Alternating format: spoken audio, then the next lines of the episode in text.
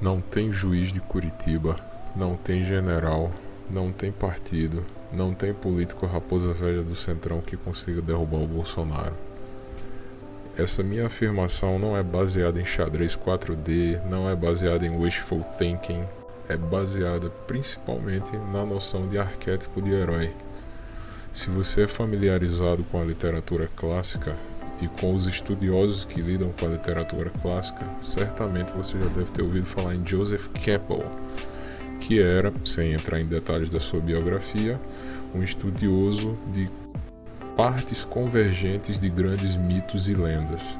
E ele chegou à conclusão que a história de um bom herói incorpora é, certas, certas nuances que elas se encontram, se não em sua totalidade, pelo menos em grande parte e nessa ordem, é, nas histórias dos grandes heróis. Ou seja, em, trocando em miúdos, se você for analisar as boas histórias, as boas mitologias, os bons mitos fundadores e os grandes heróis que inspiram, quase sempre eles passam pelas grandes etapas de partida, iniciação na, na luta, na, na, história, na aventura, né? E o retorno para casa. E cada uma dessas pequenas etapas, ela é composta de subfases, subetapas. Então isso vai desde mitos fundadores religiosos até histórias que você assiste por aí, lê, como por exemplo Star Wars ou Hobbit, enfim. Grandes histórias têm essas características. E eu acredito pessoalmente que o Bolsonaro tenha incorporado grande parte desse espaço. Algumas das etapas aí de forma consciente e outras nem tanto, mas o fato é que, como, como segue esse roteiro, tem uma grande reverberação com o imaginário popular. Então você não consegue ter impeachment, você não consegue ter é, deposição, não consegue ter julgamento de tribunal internacional propaganda de mídia que consiga bater isso. Está gravado no imaginário humano. Você precisa fazer uma força hercúlea para que isso seja sobrepujado por qualquer artifício externo.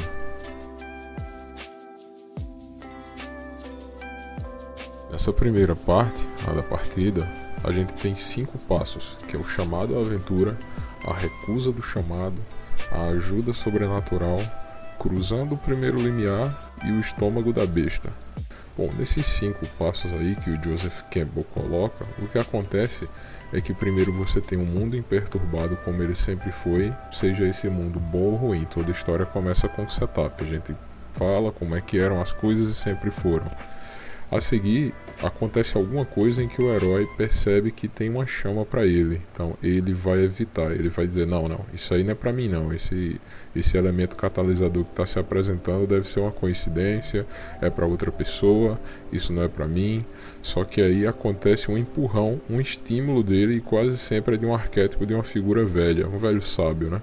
Não, fala, fala para ele, não, isso aí é para você sim. Essa esse chamado é seu é aí que acontece o cruzamento do primeiro limiar. Ele passa do primeiro limiar em que ele admite, pô, então se essa aventura é para mim, então eu vou ter que colocar minha armadura de herói aqui. Beleza. Depois disso, ele chega no estômago da besta, que é o que? É a etapa em que o herói demonstra que ele não só compreendeu que a aventura é para ele, mas ele também está ciente de que ele vai passar por uma metamorfose que vai fazer com que ele nunca mais seja igual a quem ele foi.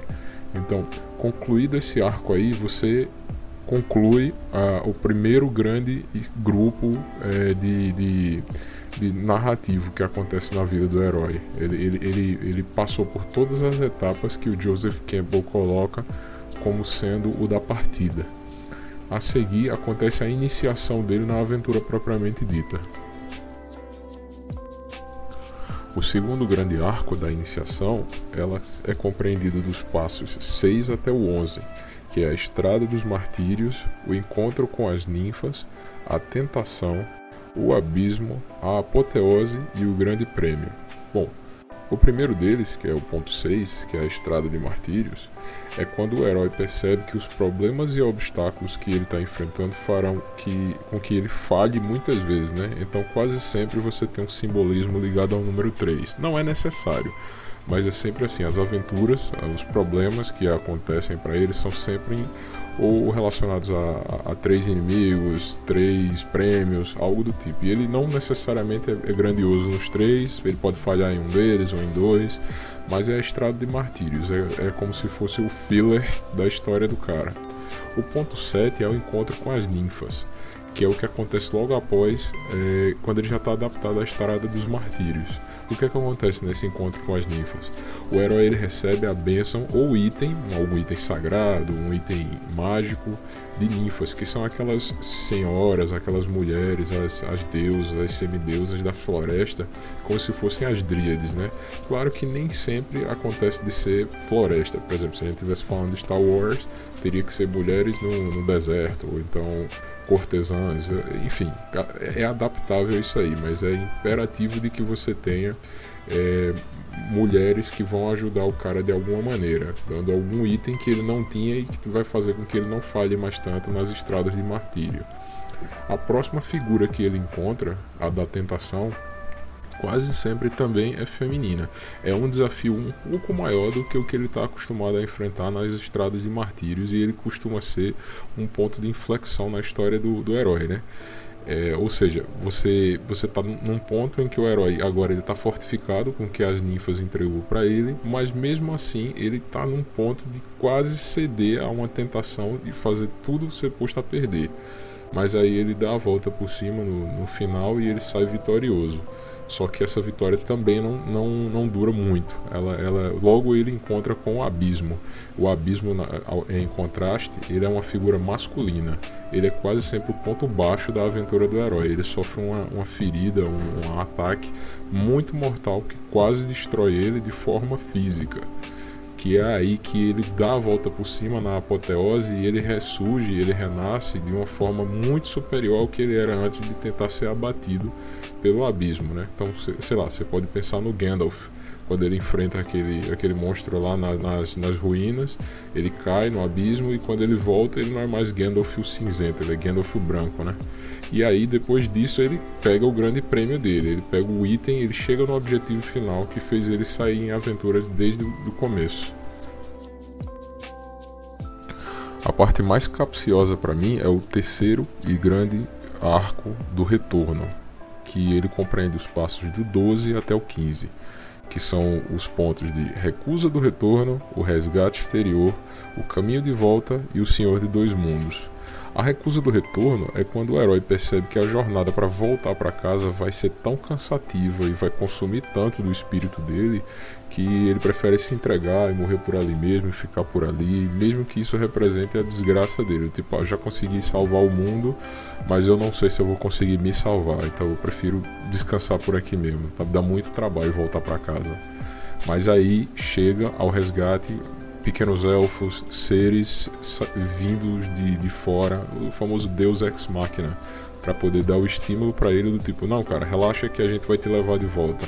Sei lá, Frodo na, na beira do, do vulcão lá, depois que ele destruiu o anel em Senhor dos Anéis, tá entregue lá, cansado, abatido, com fome, sujo, e aí chegam as águias para poder levar ele de volta pro condado, né? É, o outro ponto, que é o caminho de volta, é quando o herói enfrenta mais um, um, um, dilema interno do tipo, caramba, será que eu vou conseguir me adaptar? Porque nada vai ser como era antes. Eu nunca vou conseguir voltar a ser o cara simples que eu era antes de todo esse problema voltar. E aí meio que ocorre uma, uma, um receio do herói de não conseguir se encaixar no mundo dele de volta. E aí a história fecha quando ele se torna o senhor de dois mundos. Ele volta, percebe que as coisas estão diferentes, quase sempre para melhor, e ele faz o balanço de que sim, agora ele é um cara diferente, mas ele consegue se adaptar e o mundo agora é um lugar melhor, inclusive com ele modificado. Nada vai voltar a ser como antes. Beleza, esses três grandes arcos aí, na minha opinião, faz com que você consiga enxergar pelo menos parte deles na história do Bolsonaro desde 2012 por aí. É sempre possível apontar o contraditório e dizer que eu estou forçando a barra para que a história encaixe nesse, nesse modelo pré-pronto, que também não é unanimidade, né? existem modelos alternativos ao de Campbell é, e várias críticas a ele, mas assim, é, fica o ônus para quem disser o contrário, mostrar que ele não é um cara diferenciado. Que existe outro parecido com ele. Torno a dizer, na minha opinião, a gente está vivendo na época do nosso Churchill.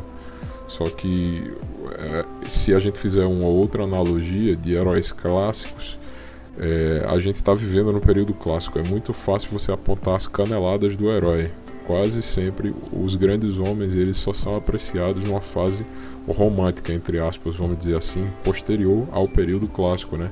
em que os grandes historiadores, biógrafos e poetas vão cantar os feitos do cara, enaltecendo os acertos e minimizando os erros e fazendo com que eles se encaixem de uma forma narrativa mais interessante.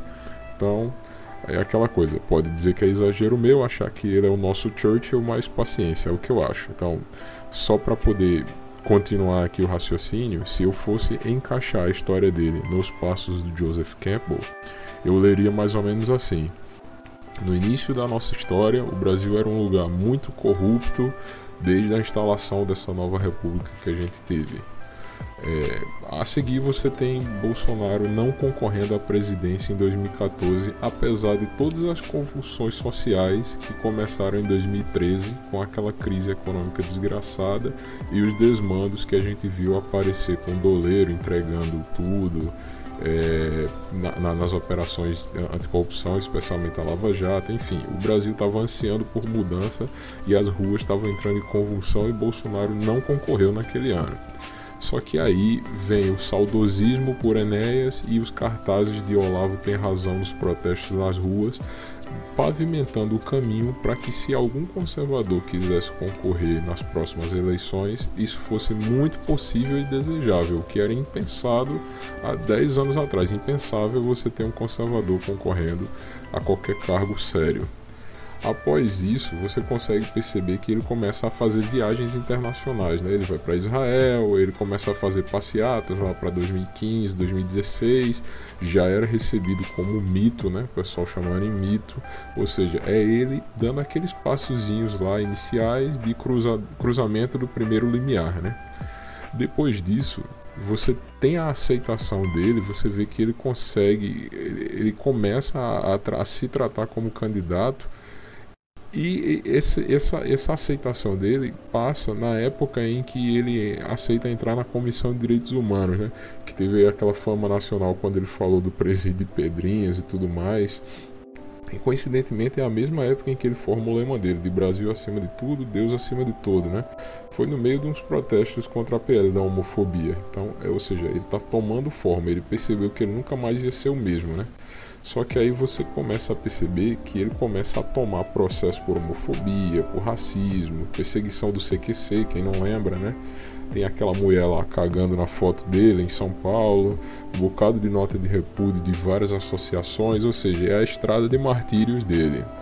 Depois disso, você tem o fato de que ele caiu nas graças do Brasil profundo, né? Então as tias começaram a usar o zap, os caminhoneiros também, seriam as nossas dríades. Então as bênçãos do, dos caminhoneiros e das tias do zap são como se fosse essa arma sagrada que ele recebeu. Então a gente já está entrando numa fase em que ele vai acabar tendo que ter um embate com a tentação, que é o próximo passo depois da estrada de martírios e da bênção das dríades e das ninfas. Quem seria essa tentação? Quem seria a figura feminina? A gente pode dizer que seria a mídia. A mídia eu enxergo como se fosse a figura feminina que tentou associar a imagem dele com a imagem de agressor de ex-esposa. Não sei se vocês lembram dessas reportagens.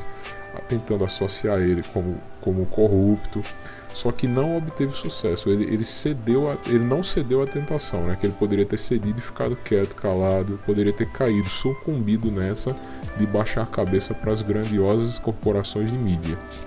Ele não fez isso.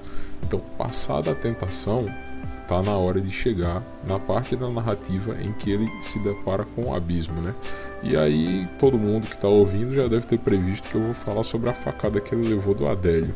É a figura masculina que fez ele tomar uma facada, um dano físico que quase fez ele morrer. Só que o homem não morreu, né? O que, é que foi que aconteceu? Ele voltou mais forte do que nunca. Ele entrou Gandalf o cinzento, saiu Gandalf o branco. E aí, depois disso, o resto é história, né? Se tornou presidente.